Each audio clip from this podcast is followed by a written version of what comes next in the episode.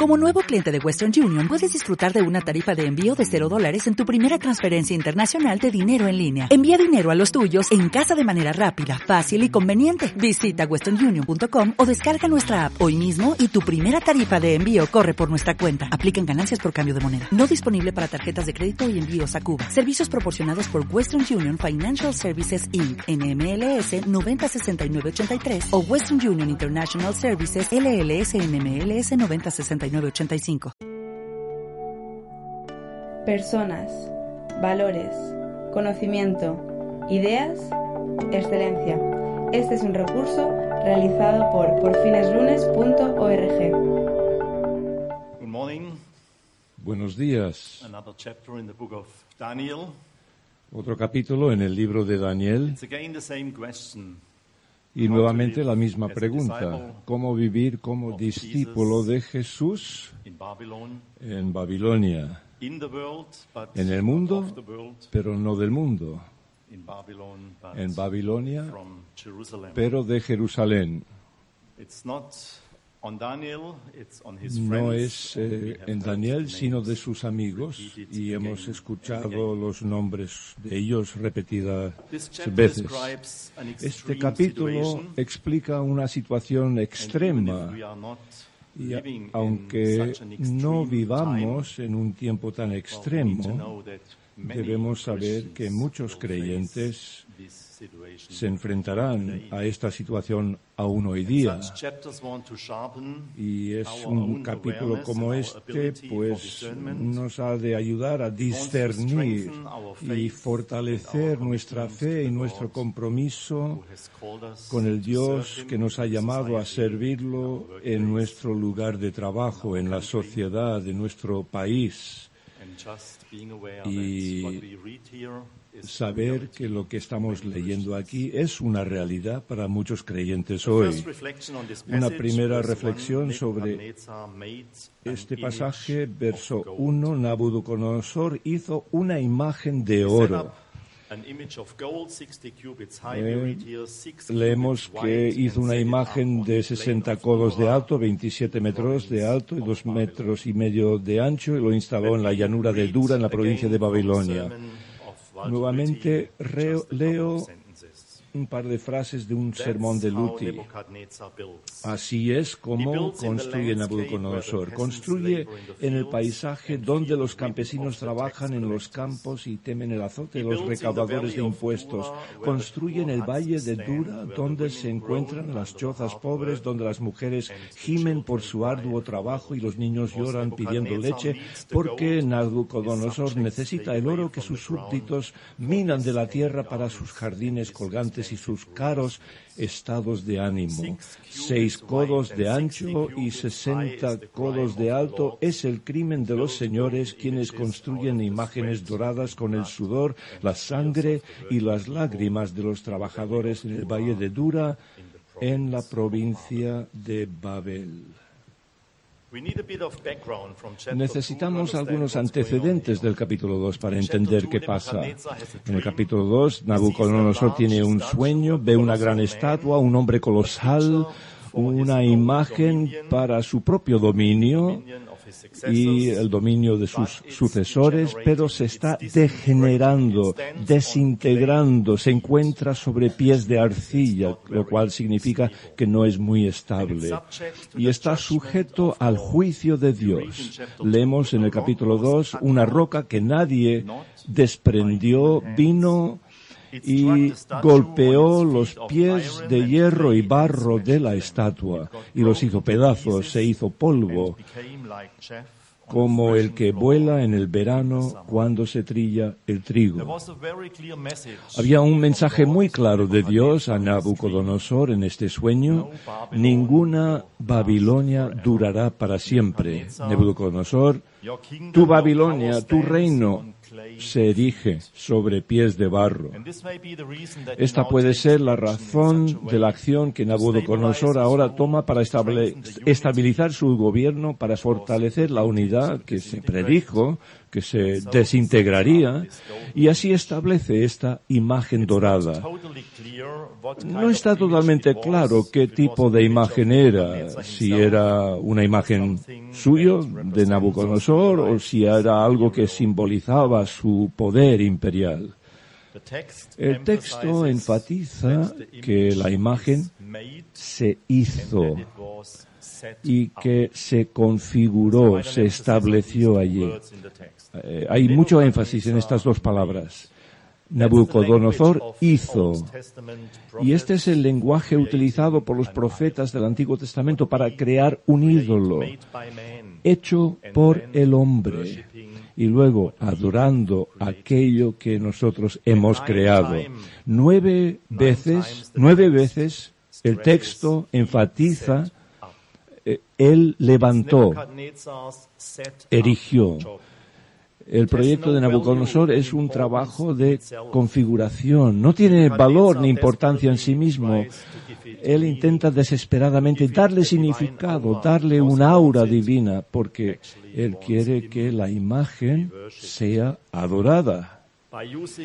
Al usar nueve veces este término, levantada, un comentario, comentarista dice que te está diciendo que no es más divino que si te ponen una prótesis de rodilla. Así que eh, simplemente no tiene ningún valor. En vez de reconocer a Dios como el Señor sobre sí mismo, Nabucodonosor ha erigido una estatua de sí mismo que se supone debe otorgarle a su propio reinado autoridad divina o incluso reclamar la divinidad para sí mismo. Pero también el texto revela el ridículo intento de Nabucodonosor de hacerse más grande de lo que es. Las muchas repeticiones que hemos escuchado, levantar, nueve veces erigir, eh, los instrumentos musicales, nuestras los grupos de personas y pueblos, todo ello deja claro, y cito nuevamente, que la narración habla de manera burlona, que nuestro escritor ha sumergido su pluma en la tinta del sarcasmo, o como dice un ah, proverbio alemán, el emperador no lleva ropa puesta. ¿Cuántos, ¿Cuántos monumentos se erigieron en el comunismo, en el Tercer Reich, en España? ¿Y cuáles son los monumentos de nuestros días, de nuestros, nuestro tiempo? Supongo que son más sutiles, pero creo que incluso en cada uno de nosotros, tenemos que reconocer que hay el deseo de ponernos un monumento a nosotros mismos, de ponernos en el mapa, querer ser vistos y ser apreciados con es algo que está en cada uno de nosotros. Nabucodonosor hizo una imagen de oro. Versículos 2 al 7, deberéis postraros y adorar la estatua deberéis postraros y adorar la estatua. Todos tienen que ponerse en filas, los funcionarios estatales, los consejeros, los tesoreros, los jueces, etcétera, todos a quienes el rey quiere que les sean completamente leales en última instancia. Todos los que eran alguien estaban allí. Era el lugar para eh, estar y para ser visto también. Aún más, si vemos el versículo 4, todos los pueblos, naciones y lenguas. Es interesante leer esta frase. Creo que todos recordamos Apocalipsis 7, cuando personas de todos los pueblos, naciones y lenguas, culturas están de pie ante el trono de Dios es casi la misma frase que se utiliza aquí. Eh, tenían que mm, postrarse delante de la imagen. Y supongo que tenemos en mente imágenes de personas haciendo cola, grandes desfiles y marchas de miles, si no cientos de miles de personas adorando una ideología o un líder político. Se os ordena se os ordena que os postréis y adoréis. No hay otra opción. Era una obligación. Hay una tremenda presión invisible, sin excepción. Quien no participa se destaca o sobresale. Es la uniformidad forzada. Debe parecer unidad, pero es una aprobación forzada, falsa. Tienes que estar allí y participar y someterte a la presión para pertenecer. El que se destaca de manera diferente, que sobresale, ya no pertenecen. Incluso más la aprobación política se convierte en la religión. La dedicación de la imagen, leemos, postrarse y adorar la imagen dorada. Para producir la unidad política, Nabucodonosor impone una ideología sagrada del Estado, como más tarde sucederá en el Imperio Romano, con su culto imperial, una religión y una cultura nacional la gente podía mantener y continuar adorando a sus propios dioses de sus propias naciones, siempre y cuando se les otorgue prioridad a los dioses estatales oficiales de Babilonia, un rey, un imperio, un estado oficial. Así que para expresar lealtad al Estado y al rey se convierte en un acto religioso de adoración. Pero tal religión solo sirve como fachada. Supongo que Nabucodonosor estaba muy feliz de que los dioses gobernaran en el cielo siempre que estuviera claro quién gobernaba en la tierra. No le preocupaba la religión, solo servía para ponerle en el lugar del poder. Si relativizamos lo absoluto, como vimos ayer, de colocar las vasijas del templo en la casa del, eh, eh, en la casa del tesoro de su Dios, si relativizamos el absoluto, hacemos el absoluto, convertimos lo relativo en absoluto. Todo relativismo terminará en convertir lo relativo en absoluto. Un ejemplo, la, tolerancia, un concepto importante que toleramos a las personas que piensan de manera diferente de nosotros, que tienen otras convicciones que las nuestras, pero la manera en que la tolerancia se propaga en nuestros días se ha convertido en un absoluto. Ya no es el, el significado de la tolerancia. Yo tolero que tú tienes, tengas un concepto diferente y podemos seguir siendo amigos.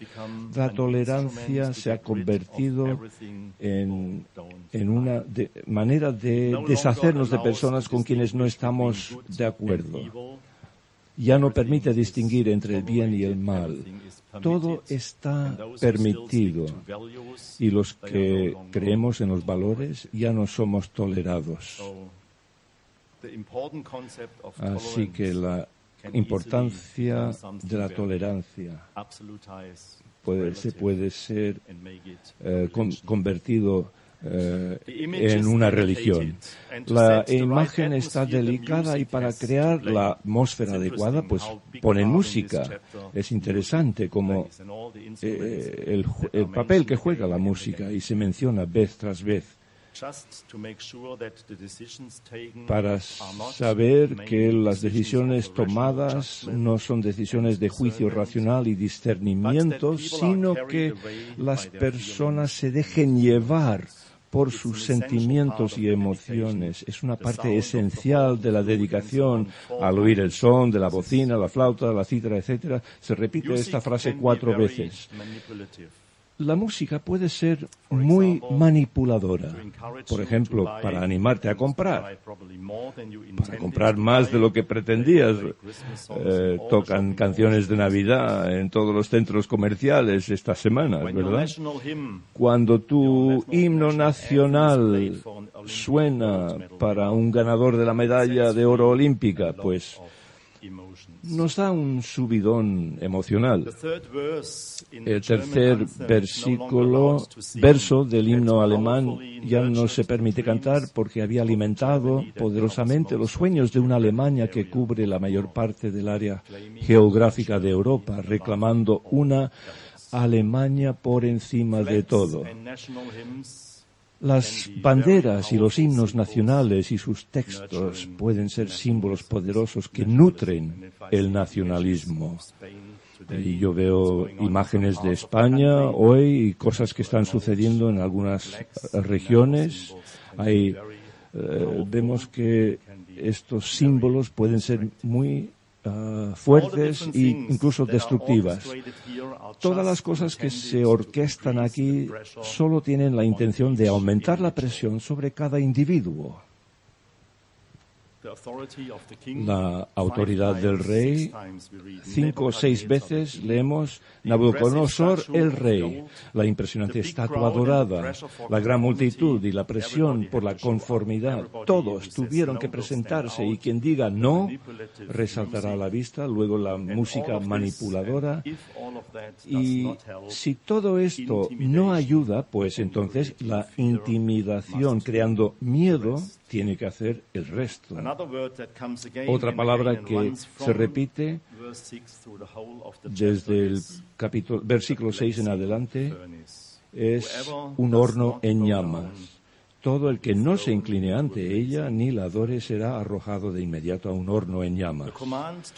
La orden de inclinarse ante un líder o estado que se hace divino necesita un horno ardiente en el fondo desde el principio está allí. Nabucodonosor crea un clima de miedo.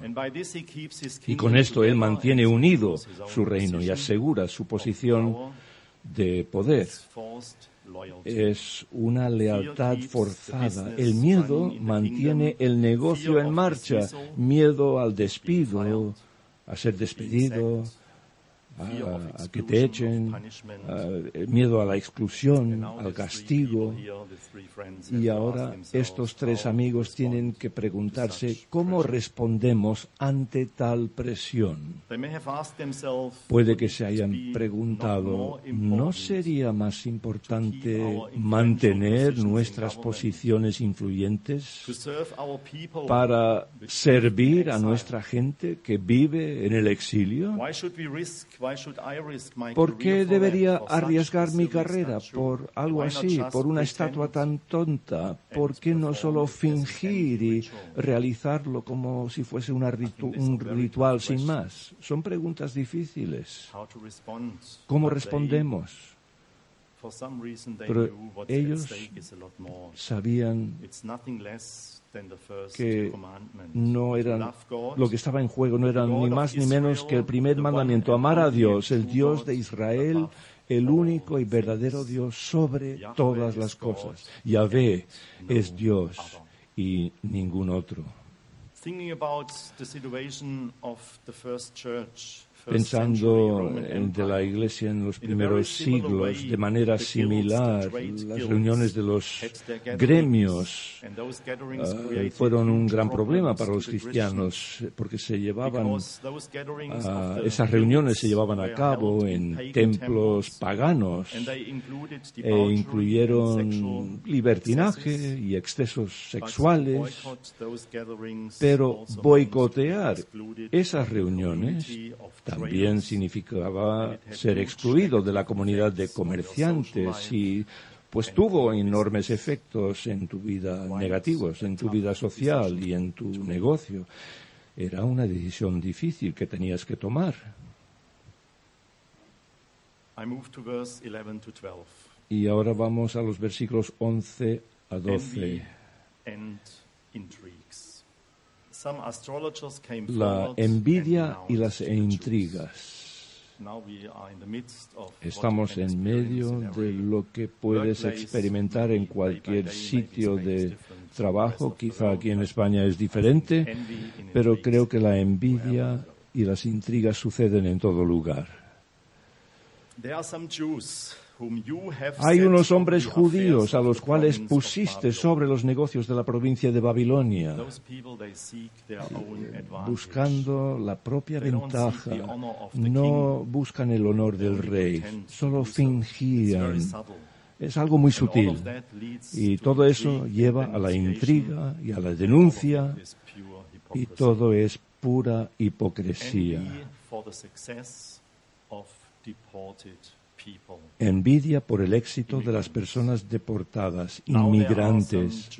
Hay unos hombres judíos, eh, están etiquetando a las personas. Una buena parte del nacionalismo, el racismo, el antisemitismo es algo que vibra todavía en nuestros días aquí en Europa una hostilidad hacia los extranjeros. Han sido deportados, sirvieron bien como trabajadores baratos, sin embargo, no quieren que compitan con ellos por los empleos. Este es uno de los principales argumentos a favor del Brexit. La acusación era bastante inteligente, que tú has puesto sobre los asuntos de la provincia de Babilonia. No te prestan atención, no sirven a tus dioses, no adoran la imagen de ora que tú has creado, que tú has levantado. Hacen que parezca un asalto personal contra el rey. En otras palabras, muestra una falta de respeto por tu persona, por, por ti, por el rey, te desprecian a ti que los has promocionado. Hay envidia, hay intrigas. Y cuánto así también es eh, la realidad diaria en, en nuestras empresas, en la política, en la sociedad. Los acusados tienen nombres, Sadrach, Mesach y Abednego. En contraste con todos los pueblos, naciones y lenguas que se postraron y adoraron la estatua de oro. Aquí tenemos tres personas llamadas por su nombre, conocidas por su nombre, que no se dejaron alinear, poner en fila. Doce veces se mencionan sus nombres en este capítulo. Como individuos dicen no.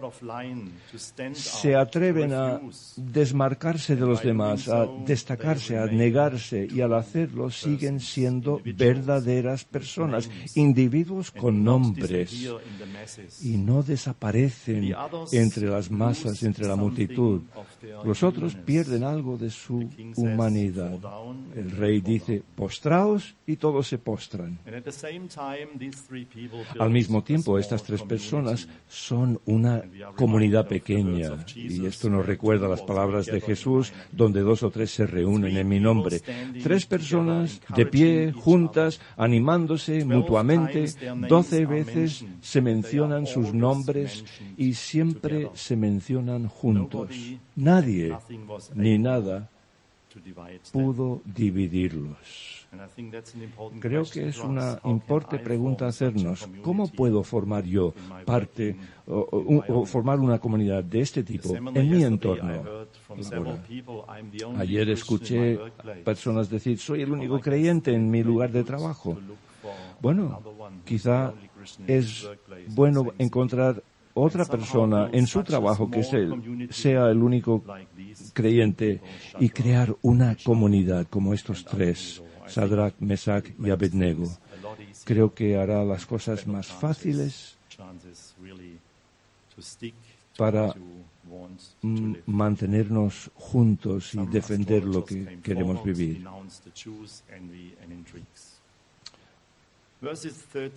Los versículos 13 al 19. ¿Qué Dios será el que os libre de mis manos? Es, una declaración humana. ¿Qué Dios será el que os libre de mis manos? Nabucodonosor tenía todo el poderío, pero también veremos su impotencia. El poder sobre las personas seduce a la fantasía de la omnipotencia. ¿Qué Dios será el que os libre de mis manos? Tal actitud paranoica no puede hacer frente, no tolera ni una sola persona que diga no. Leemos, dice que estaba lleno de ira. Estaba lleno de ira. Habían personas que se habían atrevido a no adorar la estatua. Y sin embargo, el poder solo se mantiene por la intimidación, por la propagación del miedo y el terror la gente comienza a temer por sus vidas y ceder a la presión porque parece ser un precio demasiado alto para ellos. Nabucodonosor había levantado, erigido la imagen, pero sabía que también necesitaba el horno en llamas. Las dos cosas siempre van relacionadas entre sí. Si la gente tiene que operar con amenazas, inspirando miedo, está bastante claro que hay un vacío detrás de la fachada del poder. Leo nuevamente los versículos 16 al 18, que es la pieza central de la estructura. Todo el capítulo está en una forma quiástica, ABC, algo en el centro y luego regresa atrás C, BA. Así que es muy claro cuál es la parte central del pasaje. Versículos 16 al 18. Sadrach, Mesach y Abednego respondieron a Nabucodonosor, no hace falta que nos defendemos, defendamos ante ti si se nos arroja al horno en llamas. El Dios al que servimos puede librarnos del horno y de tus manos. Pero aun si nuestro Dios no lo hace así, has de saber que no honraremos a tus dioses ni adoraremos tu estatua que has erigido. Es una frase increíble. Solo uno es omnipotente, nuestro Dios a quien adoramos. Él puede liberarnos, librarnos. No estamos en tu mano, Nabucodonosor, estamos en su mano. Nuestro Dios puede librarnos. Es una declaración bastante importante después de lo que han experimentado estas tres personas. Nuestro Dios puede librarnos. Bueno, este es el Dios que no salvó a Jerusalén de la conquista. El Dios que no salvó al templo de la destrucción. El Dios que no salvó a los habitantes de Jerusalén de la deportación. Y sin embargo, ellos dicen, él puede salvarnos. Vaya fe que tenían. Saber que Dios todavía está allí, que sigue siendo nuestro Dios, que sigue siendo el Dios todopoderoso, que es el Dios que rescata y de seguir creyendo en su bondad.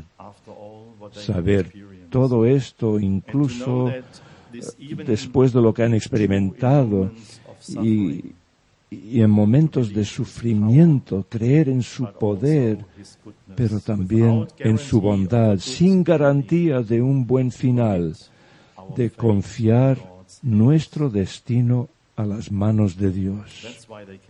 Por eso pueden decir, pero aun si Él no lo hace, aun si Él no nos libera, queremos que sepas que no adoraremos tu imagen dorada. La, la, pregunta importante aquí no es si funciona. Lo que realmente importa es, ¿es verdad? El enfoque principal no es la liberación, sino la obediencia. Lo que realmente importa no es la seguridad, sino la adoración. Si no temes a la muerte, no puedes ser chantajeado.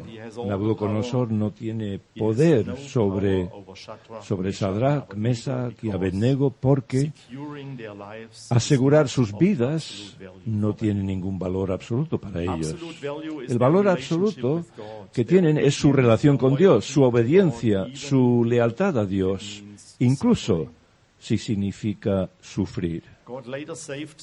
Dios luego los salvó del horno ardiente, pero no los salvó de la crisis de decisión que tuvieron que tomar.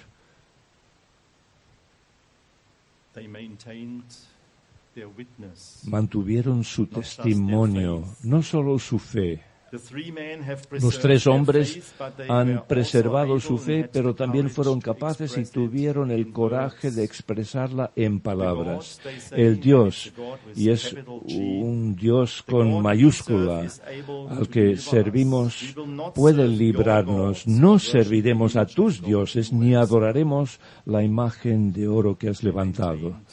Mantuvieron su testimonio un testimonio de la autoridad del Dios único verdadero. En versículo 19 leemos que cambió su actitud hacia ellos. Nebuchadnezzar le, le, había dado una nueva oportunidad, pero rechazaron esa oportunidad y cambió su uh, expresión incluso de su rostro el verdadero eh, y muestra su verdadero rostro. La razón es porque revela su pura impotencia y sale de dentro una expresión de, de su corazón. Ordenó que calentaran siete veces más el horno. Es, es una frase que comunica es una pura impotencia, siete veces más caliente, es casi un poco vergonzoso, una expresión de su ira impotente, pero no de su comprensión de las eh, leyes de la física. Cuando se pone a prueba mi fe, ¿puedo seguir creyendo en la bondad y la soberanía de Dios? Mi vida en las manos de Dios. ¿Cuánto me siento yo a la merced de la mano de otra persona?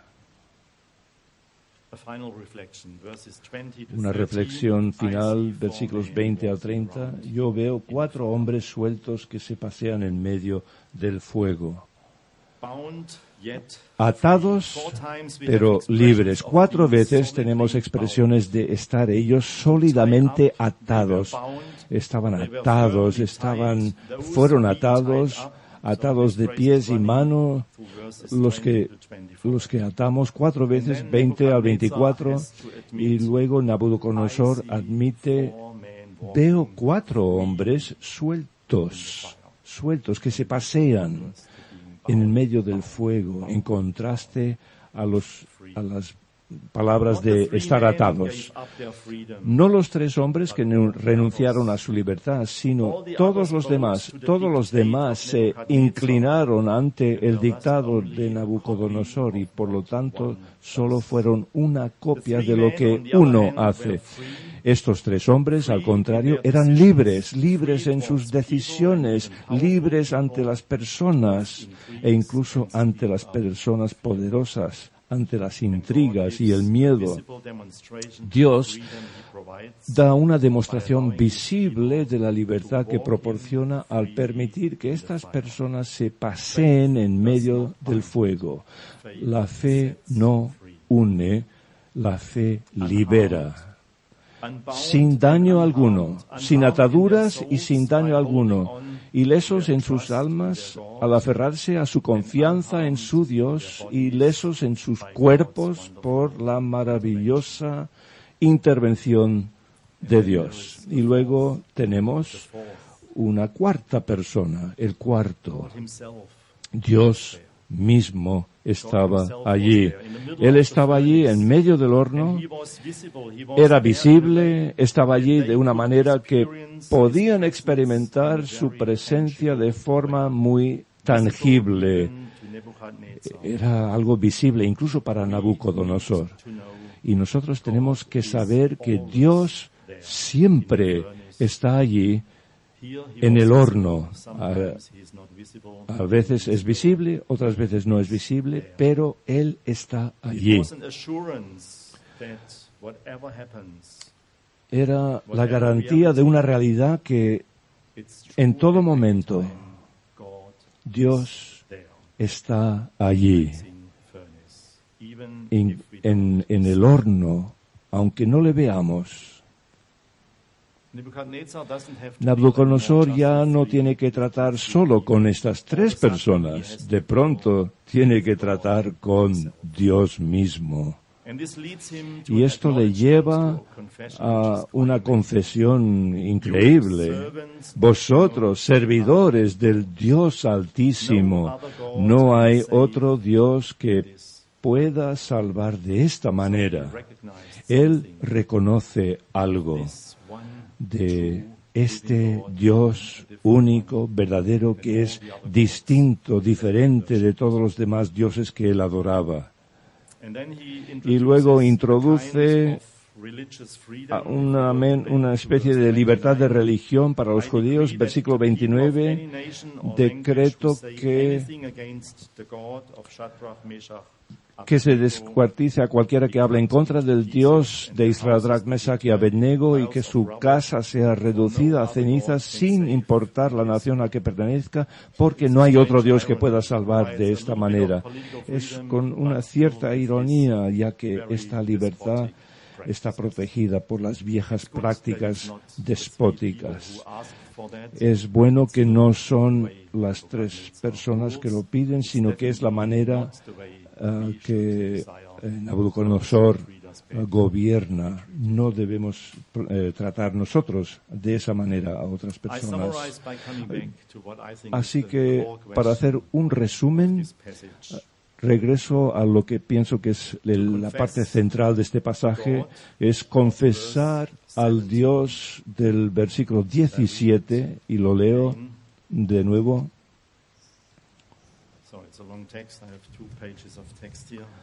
Lo estoy encontrando en mis notas.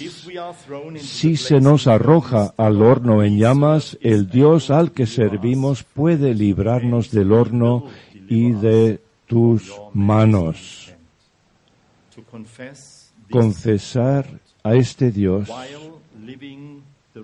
mientras vivimos la realidad del versículo 18, pero aun si nuestro Dios no lo hace así, has de saber que no honraremos a tus dioses ni adoraremos tu estatua que has erigido.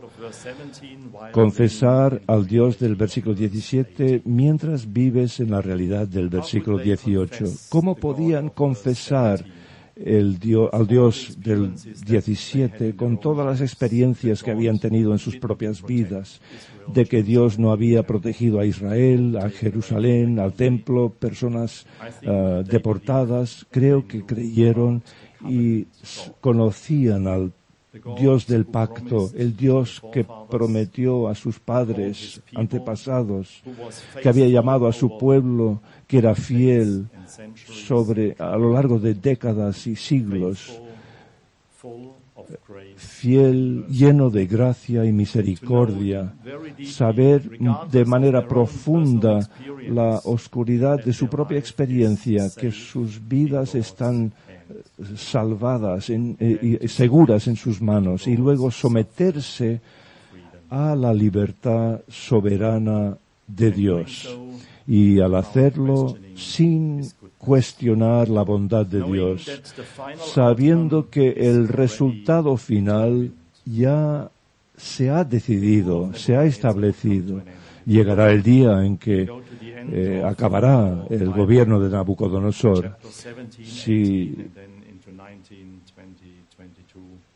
los capítulos en 17 al 22 de Apocalipsis, Babilonia dejará de existir, ya no tendremos que temer vivir allí, pero viviremos, viviremos en Jerusalén y todos veremos de manera visible y tangible y tendremos la misma experiencia de encontrarnos cara a cara con aquel que ya está con nosotros ahora. Puede que esté contigo en tu lugar de trabajo o, o mejor dicho, está contigo y va a seguir estando contigo. Amén. Personas, valores, conocimiento, ideas, excelencia. Este es un recurso realizado por porfineslunes.org.